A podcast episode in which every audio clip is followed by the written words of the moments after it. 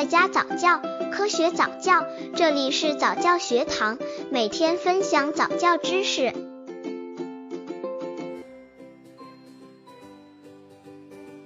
一个月宝宝早教有哪些方法？著名的心理学家巴甫洛夫曾经说过，婴儿从降生的第三天开始接受教育，就迟了两天。早教的重要性可见一斑。那么，一个月宝宝早教有哪些方法？下面一起来了解下吧。刚接触早教的父母可能缺乏这方面知识，可以到公众号早教学堂获取在家早教课程，让宝宝在家就能科学做早教。一个月宝宝早教有哪些方法？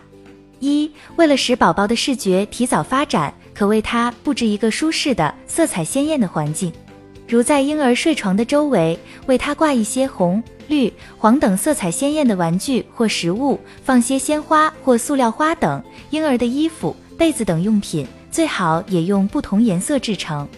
二、为了发展宝宝的语言和表达能力，大人应该多跟宝宝接触，例如经常对孩子说话，引逗他们发声和发笑等。